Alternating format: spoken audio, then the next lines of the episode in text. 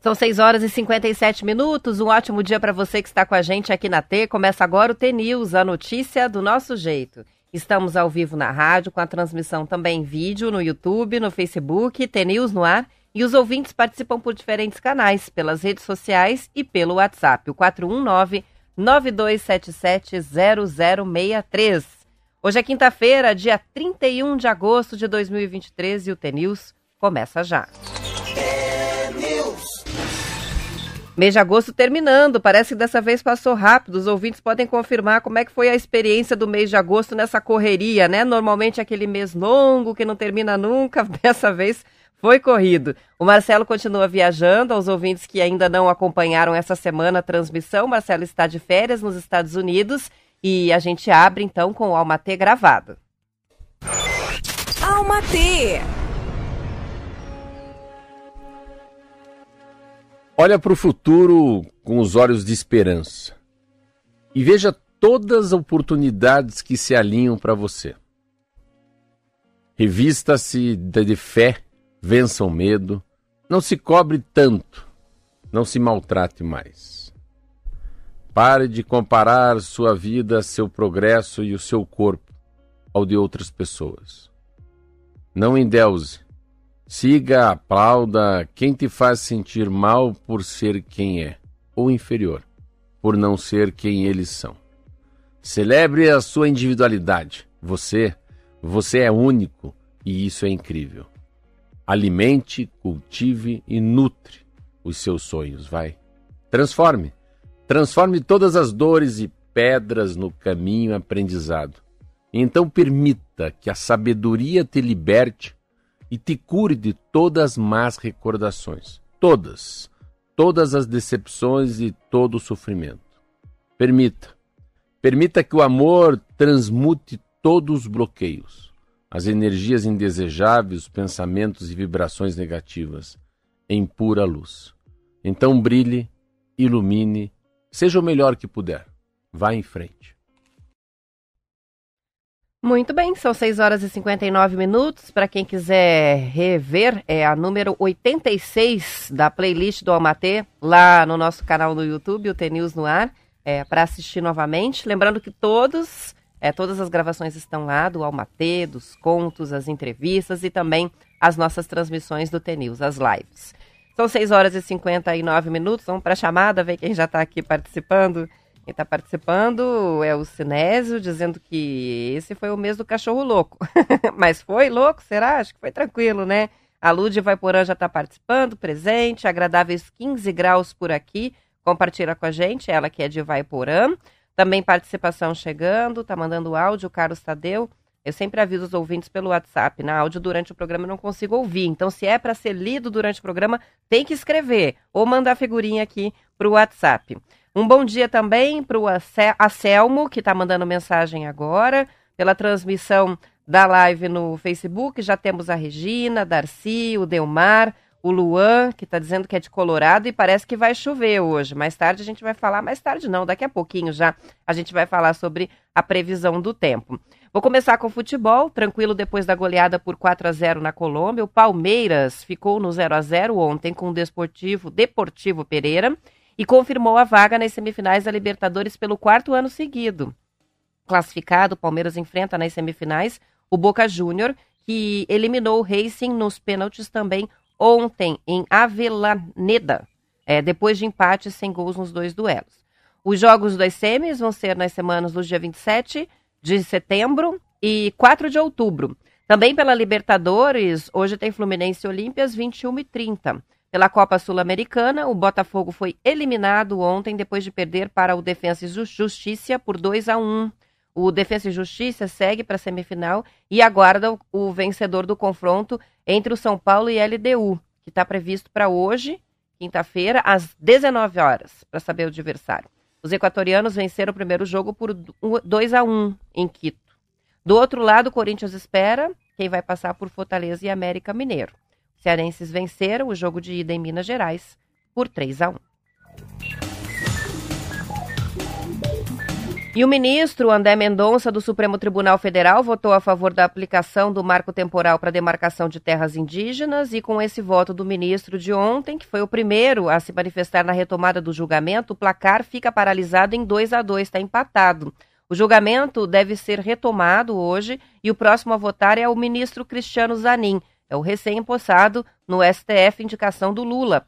A tese do marco temporal estabelece que só pode haver demarcação de terra para comunidades indígenas que ocupavam a área no dia da promulgação da Constituição Federal, bem específico.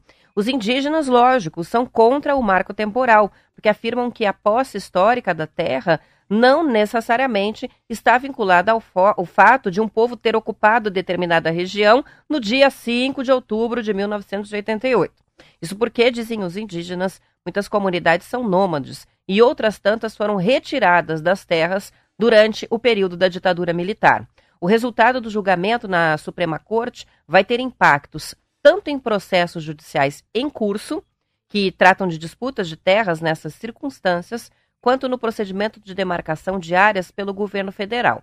Segundo dados do Conselho Nacional de Justiça, há 226 processos suspensos em instâncias inferiores do Judiciário, aguardando uma definição sobre esse tema. As informações são do portal G1.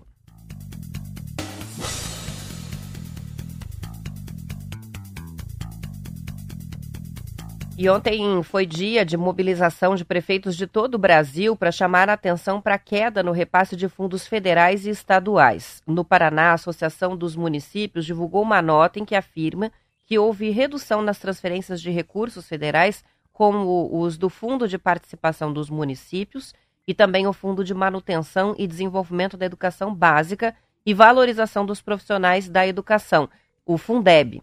Em nível estadual, a queda na transferência do ICMS foi de 4,25% no primeiro semestre. A transferência para o setor de saúde por parte do Estado teria caído de 15 para 11 milhões de reais. Alguns prefeitos divulgaram medidas de contenção de despesas para os próximos meses para não fechar o ano no vermelho.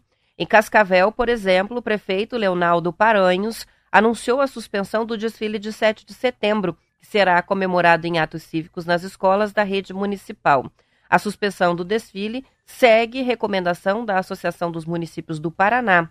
Cascavel também vai reduzir os gastos com a decoração de Natal da cidade, medida que vai ser adotada por outras cidades em função né, dessa queda de arrecadação. E a Receita Federal vai fechar sete agências do Paraná e também cinco em Santa Catarina em função da falta de funcionários. A decisão, publicada no Diário Oficial de ontem, já passa a valer a partir de amanhã, sexta-feira, e segue até o fim de 2024. A própria portaria orienta sobre as alternativas possíveis para quem estiver nas cidades afetadas pela decisão. Então vamos lá, né, para as mudanças aqui no Paraná. São, ao todo, as sete agências no Paraná que vão ser fechadas amanhã. Em Cianorte e Campo Mourão, a orientação é que os contribuintes recorram ao atendimento presencial na cidade de Maringá. Quem era atendido em União da Vitória e mora nas cidades de Bituruna, Cruz Machado, General Carneiro, Irineópolis, Paulo Freitas, Paulo Frontin e Porto Vitória, deverá procurar a agência de Guarapuava. Os contribuintes do município de União da Vitória e de Porto União também passam a ser atendidos na delegacia da Receita Federal de Ponta Grossa. Em Irati, os contribuintes de Inácio Martins e Prudentópolis devem procurar agora a delegacia de Guarapuava. Os moradores de Irati, Fernandes Pinheiro, Guamiranga, Imbituva, Malé, Rebouças, Rio Azul e Teixeira Soares passam a ser atendidos em Ponta Grossa. As pessoas que eram atendidas em Jacarezinho e em Cornélio Procópio agora devem procurar o atendimento presencial na agência de Londrina. Ficou um pouco confuso? São muitas cidades? Manda mensagem no WhatsApp se você precisa saber. A relação completa está na reportagem da Gazeta do Povo e a gente manda aqui pelo WhatsApp essa lista de novas orientações sobre o atendimento. Estamos falando dos postos da Receita Federal para atendimento presencial, sete fechados e, portanto, mudanças aí para quem precisar é, de atendimento nos próximos meses. pelo menos, né, até o fim de 2024. Então, não, não só nos próximos meses, mas também em todo o ano que vem.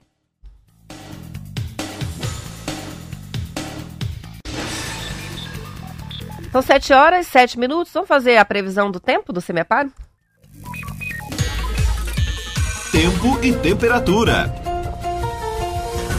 Semepar avisa que nesta quinta-feira vai ocorrer uma elevação de temperaturas e o frio vai perder a intensidade. Não há mais a possibilidade de formação de geadas e o amanhecer hoje é com nevoeiro em várias regiões. Em Curitiba até tinha mais nevoeiro, agora o sol já está brilhando. Aqui na capital, a temperatura de momento é de 10,3 graus. A máxima hoje vai ser de 22 graus, ah, com bastante sol. Essa é a previsão para quinta-feira. Litoral do estado, vamos lá no mapa para Paranaguá. Temperatura de momento 15,6. A máxima mesma que vai ter em Curitiba hoje, 22 graus, predomínio de sol também. Região dos Campos Gerais, em Ponta Grossa, temperatura agora de 13,8 graus. Ah, o sol já aparece e a máxima hoje vai chegar a 23 graus. Lá no norte do estado, Londrina, neste momento tem temperatura de 16,2 e vai fazer calor hoje, vai chegar a 27 graus. Mas estou vendo o gráfico que a temperatura sobe mais amanhã. Em Londrina, amanhã a máxima já vai chegar a 28 graus. A partir de sábado, a gente tem chegada de frente fria aí com instabilidade. Então, as temperaturas voltam a cair, mas não tão bruscamente, né? É, do como caíram nessa semana. Ah, vamos saber como é que fica Maringá aqui. Nesse momento, Maringá já está com calor, 19,7 graus. Hoje vai a 28, amanhã 30 graus. É, Campo Mourão, neste momento, tem 14,7 e a máxima vai ser de 26 graus. Para toda essa região que eu estou falando, até a previsão do tempo é de tempo bom. Mas olha só, em Maringá há uma possibilidade de pancadas de chuva hoje. Em Maringá e também em Paranavaí, que vai ter uma máxima de 28 graus, com a possibilidade de chuva, mas vários momentos de abertura de sol. Lá em Guaíra, a gente no momento tem a temperatura, a temperatura é de 18.1 e hoje a máxima vai chegar a 29 graus com predomínio de sol. Cascavel, quinta-feira também bem ensolarada, temperatura de momento 16.1, máxima de 26. É, em Foz do Iguaçu, também uma quinta-feira de sol, mínima agora 14,8, a mínima foi de 14 graus e a máxima vai ser de 27. Para amanhã vai fazer menos calor em Foz, 24 graus. É diferente do que vai acontecer no norte, que sobe um pouquinho. A região oeste, região de Foz do Iguaçu, vai ter uma temperatura um pouco mais amena amanhã, mas com previsão de sol, sem a possibilidade de chuva.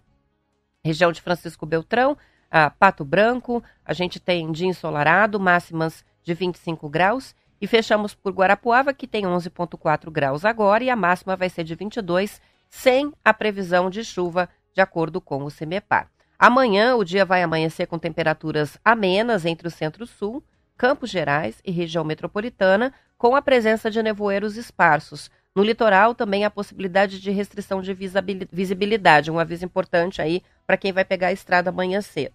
Ainda de manhã o sol vai aparecer e vai esquentar bastante amanhã, né? Com as temperaturas acima dos 30 graus no noroeste e norte pioneiro, oeste e sudoeste com condições de chuvas rápidas para amanhã. Ah, olhando o mapa para o fim de semana, é, no sábado tem aberturas de sol, mas a, o predomínio vai ser de tempo chuvoso em todo o Paraná. Então, vem chuva ah, para o fim de semana, a partir de sábado.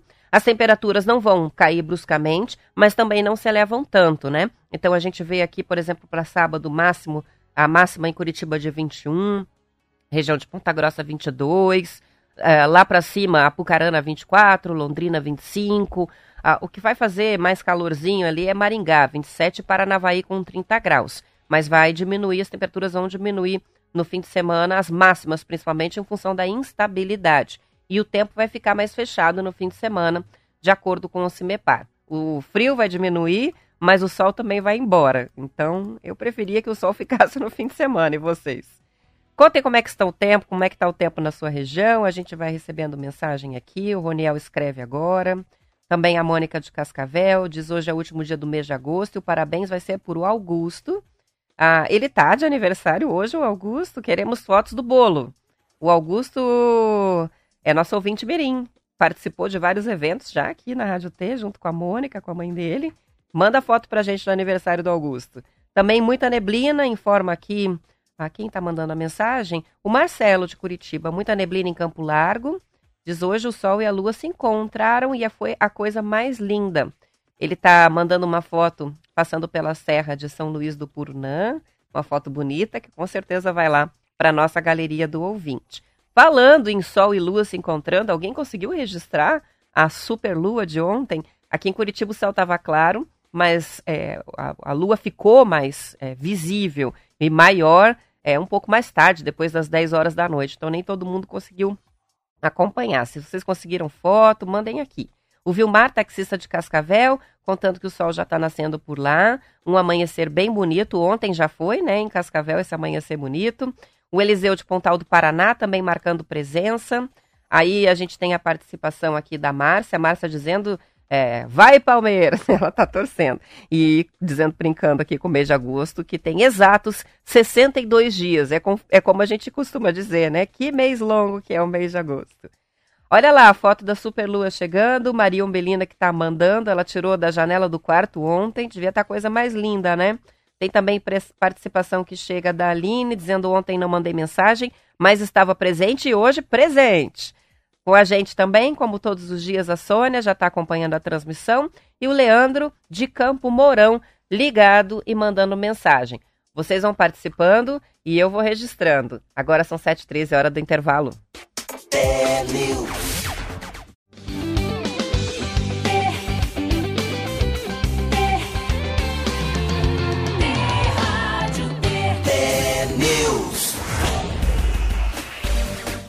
Sete horas e 16 minutos, a Prefeitura de Foz do Iguaçu confirmou ontem a primeira morte por chikungunya na cidade. A investigação para chegar à causa foi em conjunto com a Secretaria de Estado da Saúde.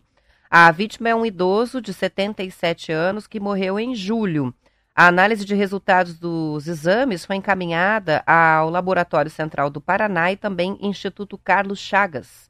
Depois desses procedimentos é que foi confirmada que é uma morte por chikungunya, uma das doenças transmitidas pelo mosquito Aedes aegypti, que é o mesmo que transmite a dengue.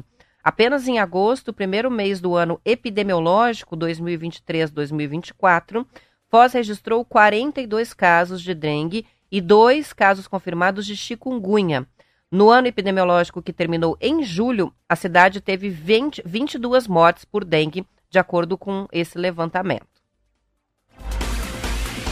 E em Maringá, uma campanha feita em conjunto pela Secretaria de Mobilidade Urbana e Logistas propõe aos motociclistas a troca de capacetes velhos por equipamentos novos e seguros. A campanha acontece ao longo do mês de setembro e se chama Vai de Capacete Novo. Cinco lojas da cidade que vendem o equipamento vão oferecer descontos de até 30% para os moto motociclistas que fizerem essa troca. Segundo a Prefeitura, em 2022, a campanha retirou de circulação 341 capacetes velhos. É recomendada a troca de capacetes com prazo de validade vencidos, que estão trincados, colados com fita adesiva, sem viseira, sem alça de suporte para o queixo ou outras avarias que podem prejudicar a eficiência no caso de um acidente. As sete bibliotecas públicas de Londrina estão fazendo uma campanha para estimular as pessoas a devolverem os livros emprestados com prazo de devolução vencido. A campanha vai até o fim de outubro e tem a intenção de garantir a circulação dos livros recolocando para empréstimo aqueles que as pessoas esqueceram em casa. Segundo o sistema de bibliotecas públicas do município de Londrina, muitas pessoas que estão com os livros é, há muito tempo acabam desistindo de entregar por vergonha. Porque quando percebem, né? Abre a gaveta, vê lá o livro com a etiqueta da biblioteca, esqueci de devolver já faz muito tempo e acaba não devolvendo por vergonha. Eles querem estimular que as pessoas devolvam sim. O sistema registra 3.273 livros que não foram devolvidos. Na semana passada foi retornado um exemplar emprestado há 13 anos por um taxista que trabalhava em frente à biblioteca. Ainda bem que ele achou e lembrou. Ele contou que esqueceu que havia pegado o livro. Quando ouviu falar da campanha, o taxista se recordou que tinha esse livro na biblioteca pessoal e foi lá devolver a obra. 13 anos, é, mas entregou. O teste brasileiro de jornada de trabalho de quatro dias por semana e sem a redução dos salários vai começar oficialmente na semana que vem. A primeira etapa tem rodadas de palestras e planejamento nas empresas selecionadas para o projeto piloto. Estão entre as confirmadas um hospital, empresas de consultoria, de alimentação, editoras, produtoras de vídeo e de conteúdo, agências de comunicação, escritórios de arquitetura e um escritório de advocacia. A Folha de São Paulo trouxe a lista completa de todas as empresas que oficialmente estão participando né, desse teste da semana de quatro dias. Então, se alguns ouvintes quiserem é, ver a lista com os nomes das empresas, podem mandar a mensagem aqui no WhatsApp que a gente manda o link dessa reportagem da Folha. De acordo com o jornal, algumas empresas não autorizaram a divulgação da participação ainda nessa etapa inicial. Muito provavelmente porque não tem certeza se vão dar continuidade. Oficialmente são 20, que somam 400 funcionários mais de 400 empresas se inscreveram. Durante a apresentação dos selecionados, uma das preocupações que foram relatadas pelos representantes das empresas que estarão nesse teste foi a possibilidade do modelo trazer riscos jurídicos, principalmente no possível retorno para a carga horária original. Por quê, né? Se você faz uma mudança na carga horária dos trabalhadores sem a redução de salário, se essa carga horária é retomada depois, o valor da hora trabalhada já mudou. Então é preciso fazer é, um, ah, um contrato, né? É preciso é, deixar muito bem organizadas essas regras no caso de retorno, para não ficar aparecendo depois é, que o trabalhador tem o direito a reivindicar um salário diferente no retorno. Embora por direito adquirido seja uma questão polêmica, né? Mas enfim, ah, por isso é que a participação das entidades sindicais, dos sindicatos, é vista pelo projeto como fator importantíssimo para ter esse acompanhamento e as regras ficarem bem claras para quem, é, enquanto trabalhador, vai participar do teste da semana de quatro dias. Entre as empresas de outros países que já testaram o método que é defendido pela Four Day Week, que é, em inglês, semana de quatro dias. 36% registraram aumento nas receitas, 42% tiveram redução nas demissões, 68% diminuíram os índices de esgotamento nas equipes e 54% relataram aumento na capacidade para o trabalho. Então, houve aumento de produtividade é, e os resultados estão sendo positivos. Então, dependendo do setor, vale a pena experimentar esse modelo.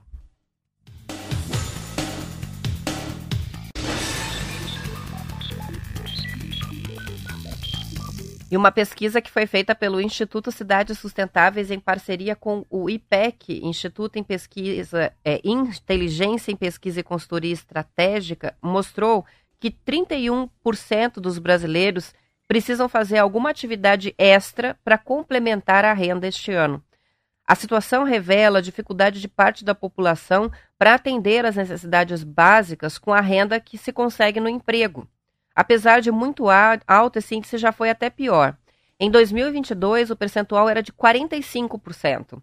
A Pesquisa Nacional sobre Desigualdades revelou ainda que 57% das pessoas têm a sensação de que houve aumento no número de pessoas em situação de fome e pobreza na cidade onde vivem. Este índice também diminuiu em relação ao ano passado. Em 2022, era de 75%. Ao todo, foram entrevistadas 2 mil pessoas com idades acima de 16 anos em 127 municípios. Os dados da pesquisa foram apresentados no lançamento do Pacto Nacional pelo Combate às Desigualdades, que aconteceu nesta semana em Brasília. As informações são da Agência Brasil.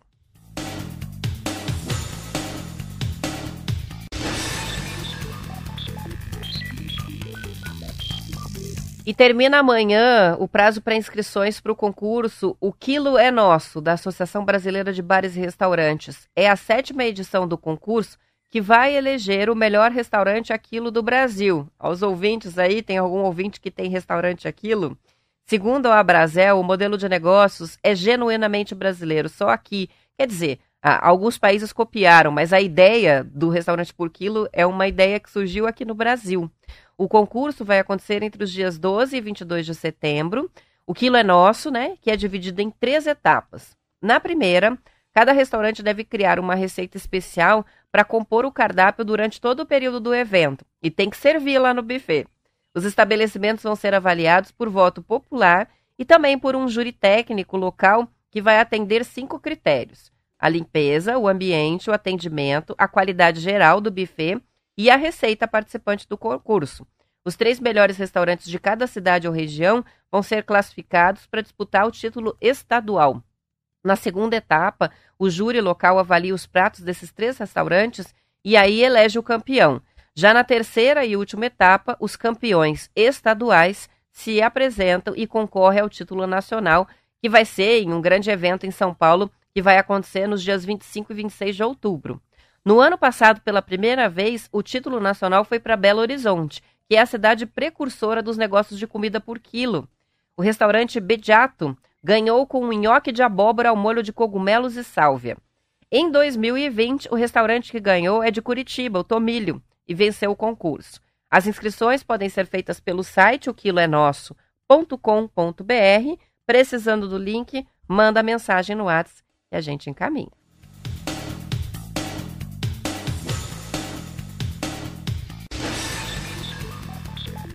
São 7 horas e 25 minutos. O Ministério da Agricultura e os bancos estatais estão negociando financiamentos internacionais para apoiar os proprietários de terras interessados em fazer a conversão das pastagens.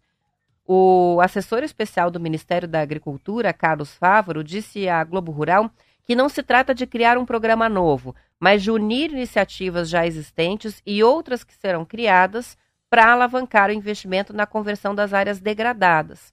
A demanda prevista é de 120 bilhões de dólares, com três anos de carência e 12 anos para o pagamento. A liberação dos recursos do Banco Mundial depende ainda do aval do Senado.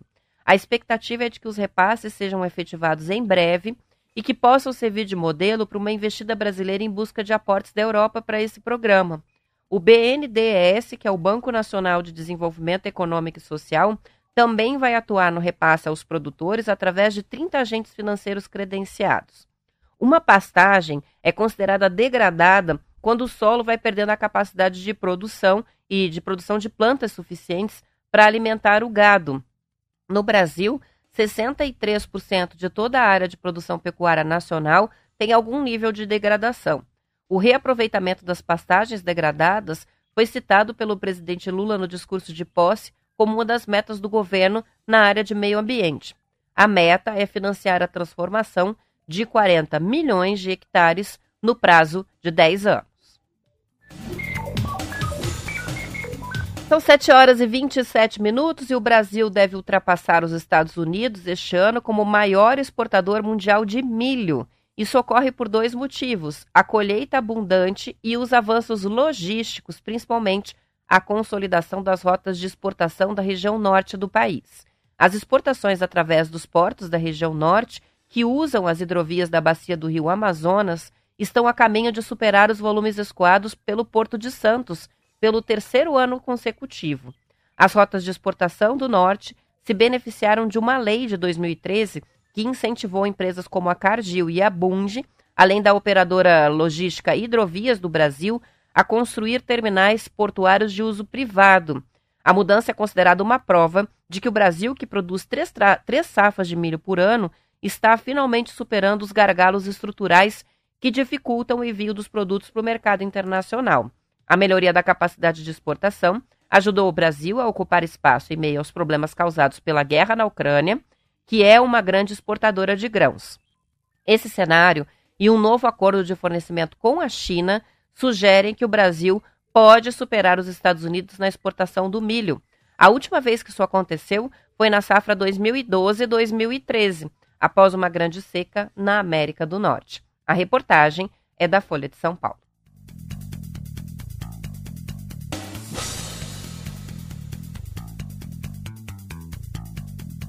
São 7 horas e 28 minutos e a AliExpress no Brasil, operação controlada pelo gigante chinês Alibaba, entrou ontem com pedido de adesão ao programa Remessa Conforme, que define novas regras para o envio de mercadorias ao país pelas plataformas de comércio eletrônico.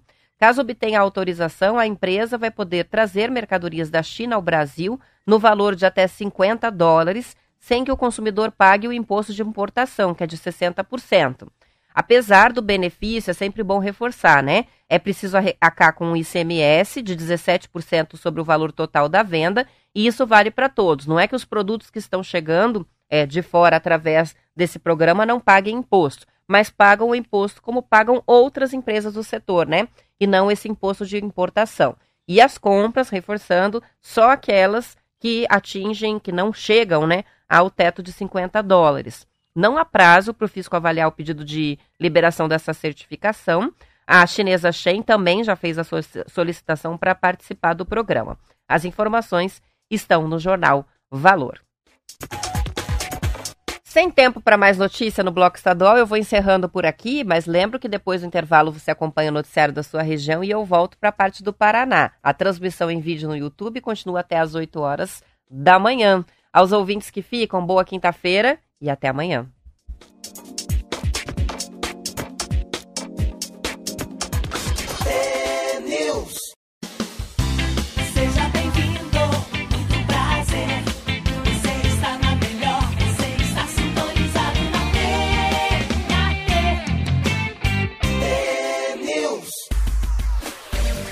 São 7 horas e 33 minutos. Participações que chegam dos ouvintes: o Claudir de Foz do Iguaçu, a Tamara, que mandou uma foto linda de paisagem natural em Toledo. Essa merece galeria do ouvinte. O Dejair, uma foto do amanhecer de Cascavel, com araucária, paisagem natural também. A Mila, de Telemaco Borba, mandou foto, céu azul por lá. E o Edivan, que em Mamborê, ele escreve tempo nublado e friozinho, tá um pouco diferente do restante do estado, né? Em Mamborê, o pessoal tá mandando fotos de várias regiões com o céu já bem ensolarado, e em Mamborê o tempo mais fechado, por enquanto. Vão participando e eu vou registrando. Começa hoje, vai até o dia 10 de setembro, a terceira edição da Feira da Louça de Campo Largo, na região metropolitana de Curitiba. A feira dessa vez vai ser no City Center Outlet Premium, aquele outlet que a gente sempre fala que tem acesso pela BR-277, a rodovia do Café. Campo Largo é considerada a, cap a capital nacional da louça. As indústrias do município produzem cerca de 2 milhões e meio de peças de porcelana e 500 mil peças de cerâmica por mês. É uma produção média anual de 36 milhões de peças. O setor da louça aqui representa 2.500 empregos diretos e 1.500 indiretos.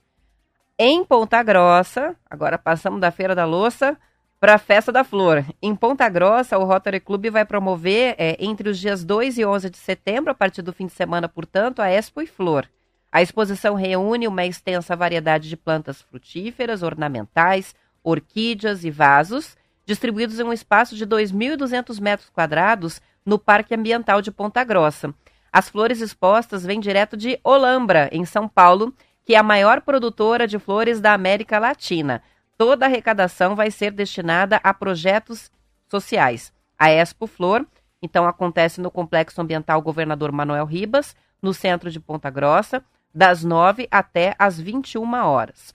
Outros eventos de destaque do mês de setembro no Paraná é, são o Fervo, o Festival Regional de Interpretação da Música Popular e Sertaneja, que vai de 6 a 9 de setembro em Vera Cruz do, Cruz do Oeste, e a 11ª Olimpíada Rural do Turvo. A gente tem ouvintes do, do Turvo aqui, entre os dias 8 e 10. A competição tem entre as provas pega porco no barro, pega do frango, debulho do milho na espiga no menor tempo, o arremesso de ovos e a corrida de carrinho de mão. Que divertido! O evento acontece no Estádio Municipal Albino Ângelo Filipim. O calendário completo está no site turismo.pr.gov.br. Como são vários eventos muito interessantes, né, do Paraná aqui. Depois a gente vai colocar essa notícia que está na Agência Estadual de Notícias lá no nosso blog para todo mundo poder conferir com as datas certinho e os links, né, que tem a programação completa desses eventos.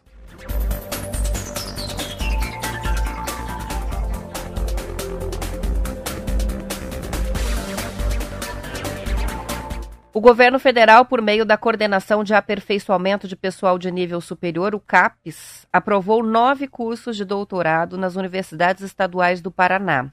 A UEPG de Ponta Grossa conseguiu a aprovação de dois novos doutorados em Estudos da Linguagem e Ciências da Saúde. A Estadual de Londrina, UEL, vai ter doutorado em Psicologia e a Universidade Estadual de Maringá passa a ofertar também o doutorado na área de Ciências Sociais. Por fim, um novo curso de doutorado em Bioenergia vai ser realizado é, em rede por seis universidades: UEL, UEM, UEPG, a Universidade Estadual do Oeste do Paraná, UniOeste, a Estadual do Centro-Oeste, Unicentro, e a Universidade Federal do Paraná. Este programa tem parceria com a Embrapa, Instituto de Desenvolvimento Rural do Paraná, Instituto de Tecnologia do Paraná e também a UTFPR, que é a Universidade Tecnológica Federal do Paraná. Na mesma lista aprovada pelo CAPES, há outros dois cursos de mestrado aprovados também.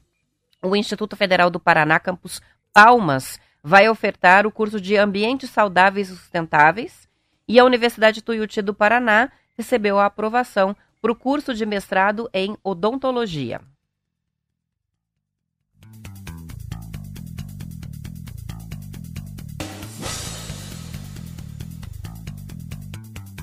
Foi inaugurada em Piraquara, na região metropolitana de Curitiba, a Academia Brasileira do Cavalo do Sul do Brasil. O que, que é isso? A escola se apresenta como a primeira do Paraná, especializada em cursos práticos para quem pretende trabalhar como domador, tratador, ferrador e auxiliar de veterinários. O diretor da ABC, Juarez da Fonseca, disse que o espaço também oferece oportunidade de treinamento para qualquer pessoa que precisa saber mais sobre cavalos, como os criadores ou alunos de cursos de veterinária que não têm campus com cavalos para as aulas práticas. A partir do segundo semestre de 2023, a Academia Brasileira do Cavalo vai começar a promover agora cursos de, dura, é, de longa e curta duração, que incluem a emissão de certificado de complementação de curso e também certificação pelo Conselho Regional de Medicina Veterinária. Isso interessa muito a quem estuda né, veterinária. Entre os cursos previstos para esse período estão o manejo e a alimentação de equinos, os primeiros socorros, doses e vias de administração de medicamentos e auxiliar de veterinário de cavalos. As informações são do portal da revista Globo Rural.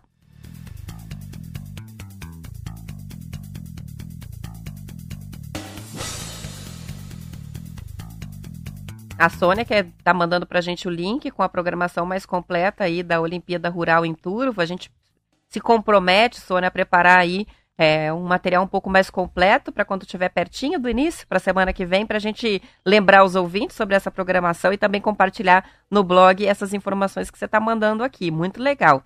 Os ouvintes podem mandar, viu, links com sugestões de notícias, com eventos, para a gente ir registrando aqui e compartilhando com os demais ouvintes. Tá salvo aqui para a gente falar mais na semana que vem sobre essa Olimpíada bem divertida lá em Turvo.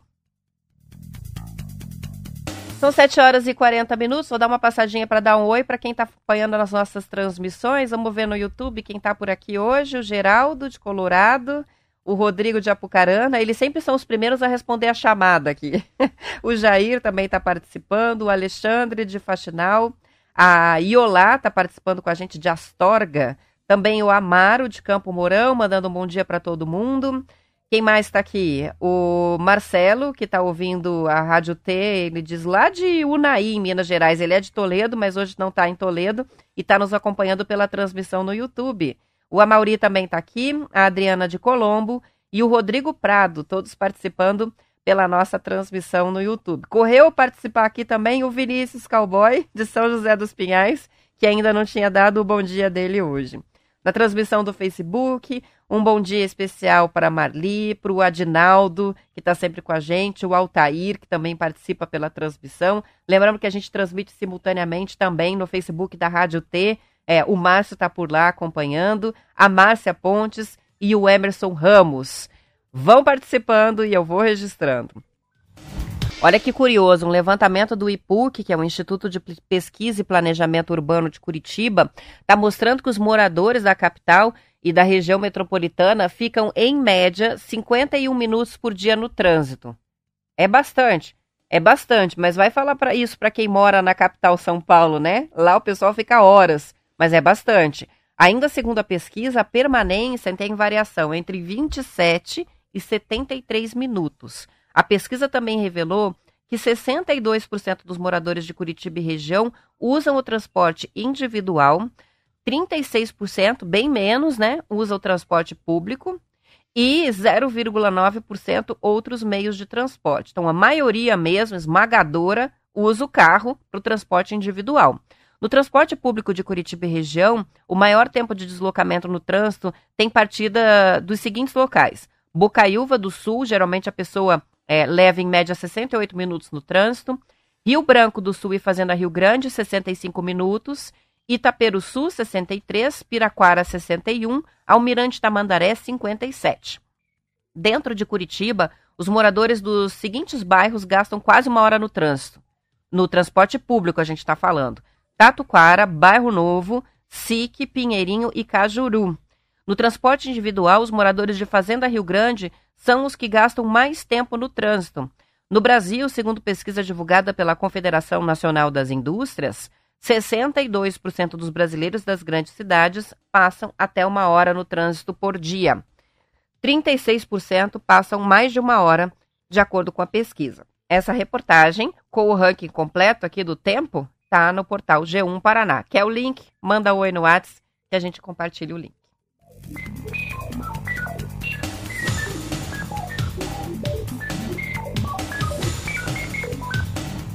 E a cidade de Pinhais, na região metropolitana, vai ser a primeira da Grande Curitiba a oferecer o curso de medicina. A graduação na Faculdade de Pinhais, a FAP, está com inscrições abertas para o vestibular. O prazo termina no dia 10 de setembro e o concurso já vai ser feito em seguida no dia 17. São 154 vagas para medicina. A FAP tem 23 anos e oferece outros 13 cursos de graduação e pós-graduação.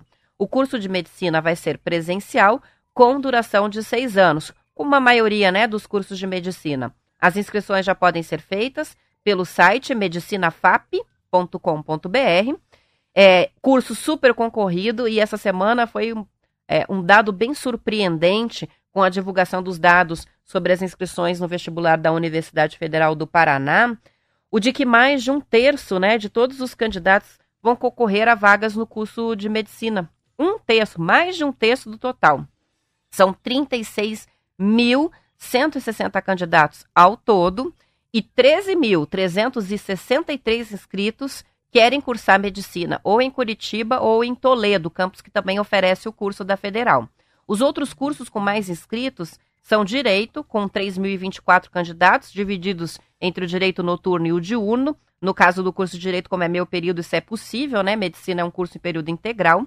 Psicologia aparece na sequência, com 1.910 candidatos inscritos. E Ciências da Computação em terceiro, 1.313 candidatos. A primeira fase do vestibular da Universidade Federal está marcada para o dia 22 de outubro e vai acontecer em 11 cidades paranaenses. Ah, é, não só paranaenses. Agora me lembrei que a gente também tem vestibular da Universidade Federal do Paraná, agora em Joinville, Santa Catarina, pertinho de Curitiba, e que tem muitos candidatos, né? É tanto candidatos do Paraná que prestam vestibular é, nas universidades catarinenses quanto o contrário. Então, são cidades paranaenses e também Joinville, em Santa Catarina. 7 horas e 46 minutos e a partir de amanhã, os microempreendedores individuais só vão poder emitir notas por meio do Sistema Nacional de Emissão da Nota Fiscal de Serviços Eletrônica, o emissor nacional, né? Dessa forma, a plataforma do município, o ISS Curitiba, não vai mais ser usada pelos MEIs para emissão das notas. Estou falando só de MEIs. A obrigatoriedade da migração do sistema é somente para os microempreendedores individuais e não se aplica a outros tipos de empresas. Os contribuintes dessa modalidade, que são muitos e que já têm o cadastro na Prefeitura de Curitiba, vão continuar com acesso ao site, mas só para consulta, cancelamento e emissão de notas antigas com competência anterior a setembro de 2023, sem a possibilidade de emissão das novas notas. Os novos cadastros de MEI vão ser permitidos apenas como tomadores de serviços. Curitiba tem hoje 209 mil microempreendedores individuais. Eu tenho aqui o link do emissor nacional, que é o novo site para emitir as notas, para os MEIs emitirem as notas a partir de amanhã. Quem precisar dessa notícia e também do link, manda mensagem aqui para o WhatsApp e a gente também vai colocar essa notícia no nosso blog para facilitar o acesso aí, é, porque tem muita gente que vai precisar mudar a sua logística aí de emissão de notas fiscais a partir de amanhã, em função dessa alteração para a nota fiscal eletrônica no Sistema Nacional. São 7 horas e 47 minutos, hora da gente fazer o intervalinho, eu já volto.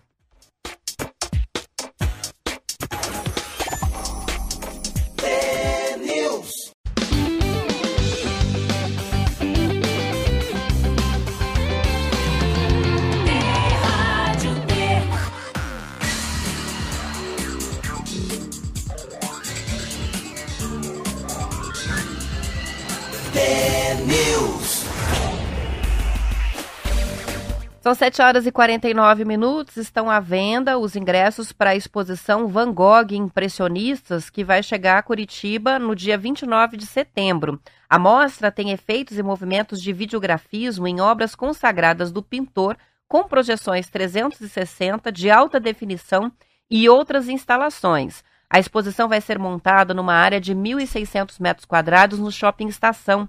O primeiro lote de entradas esgotou e foram disponibilizadas novas datas para o mês de outubro.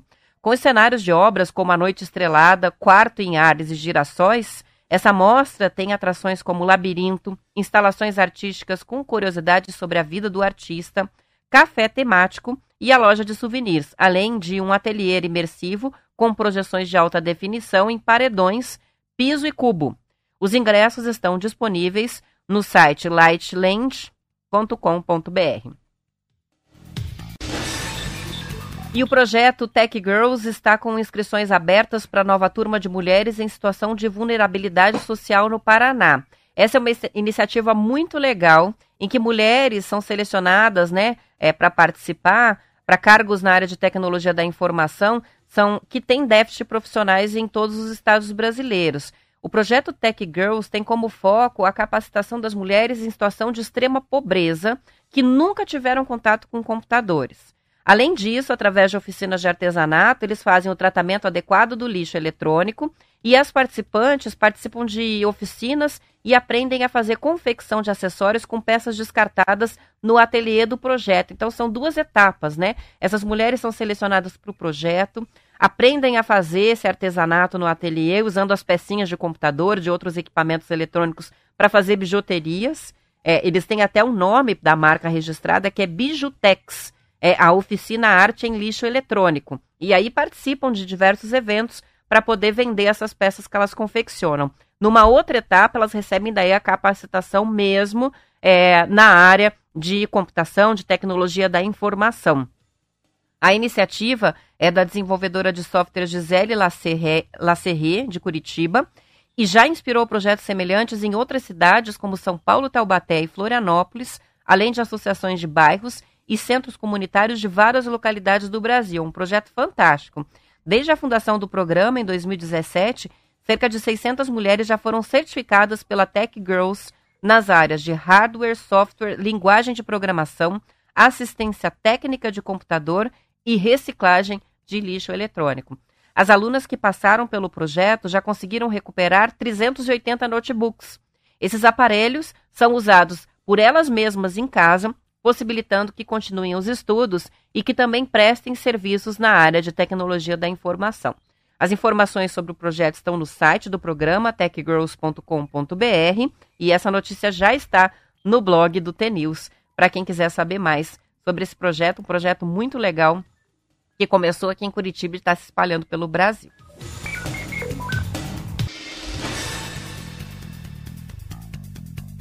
Estão abertas as inscrições para o casamento coletivo de Colombo, na região metropolitana da capital. A cerimônia será no dia 15 de setembro, às quatro da tarde, no Parque Municipal da Uva. Promovido pelo programa Justiça no Bairro Sesc Cidadão, o casamento coletivo tem as parcerias do Poder Judiciário Estadual, Prefeitura de Colombo e os cartórios de registro civil.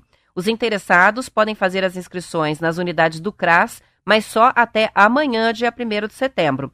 É preciso apresentar o documento original da carteira de identidade, o CPF, certidão de nascimento ou casamento com averbação de divórcio, com atualização nos últimos 90 dias, comprovante de renda, que pode ser o contra-cheque ou a carteira de trabalho, de até três salários mínimos por casal, e também o comprovante de endereço. As informações são por telefone 3200 2801 3200 2801. São 7 horas e 54 minutos e a Volvo anunciou que vai investir 250 milhões de reais para produzir ônibus elétricos na fábrica da cidade industrial de Curitiba. O projeto para desenvolvimento de uma plataforma local já está em andamento, segundo o presidente da Volvo Ônibus na América Latina, o André Marques.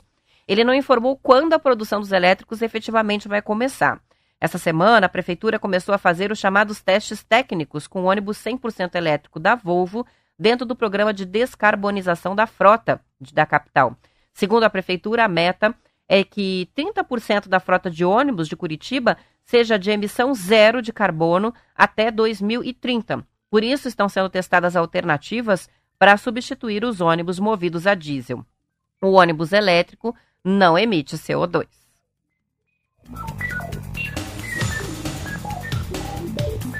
E a Prefeitura de Curitiba anunciou que vai promover o primeiro Festival Internacional da Palavra entre os dias 27 de setembro e 1 de outubro.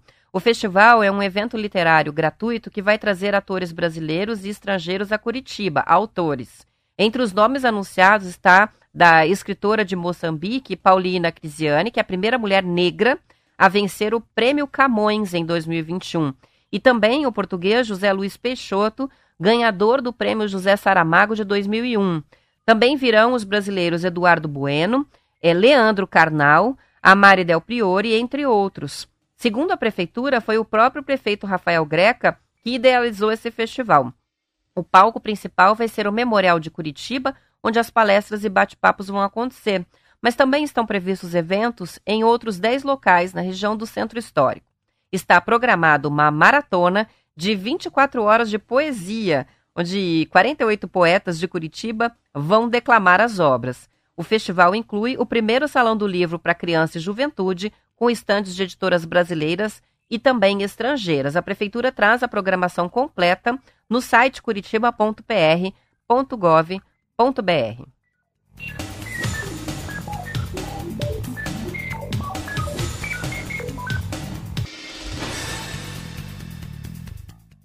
E quase metade das famílias recusam a doação de órgãos dos familiares para transplante, segundo dados divulgados nessa semana pela Associação Brasileira de Transplante de Órgãos. A gente falou muito sobre transplante nos jornais nos últimos dias em função da situação do Faustão, né?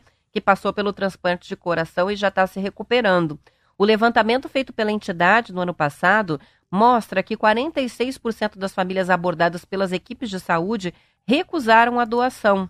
Os elevados índices de recusa familiar são um dos entraves para o crescimento dos transplantes de órgãos no Brasil, onde mais de 60 mil pessoas esperam por um órgão. Segundo a coordenadora geral do Sistema Nacional de Transplante, Daniela Pontes, as equipes de doação explicam aos familiares de pacientes que podem doar os órgãos como é que funciona o processo, mas não tentam fazer o convencimento em razão da dificuldade do momento. Em 2022, segundo o levantamento, das 13.195 notificações de potenciais doadores, 3.528 se concretizam em doação. Apesar da média de 46%, em alguns estados o índice de recusa familiar ainda é consideravelmente alto. Na Bahia, por exemplo, das 484 entrevistas realizadas, houve recusa em 376. Em 2023, segundo dados do Ministério da Saúde, a Bahia realizou 564 transplantes, menos do que Santa Catarina, por exemplo, que tem pouco mais da metade dos, habitantes da Bahia. A reportagem é do jornal O Globo.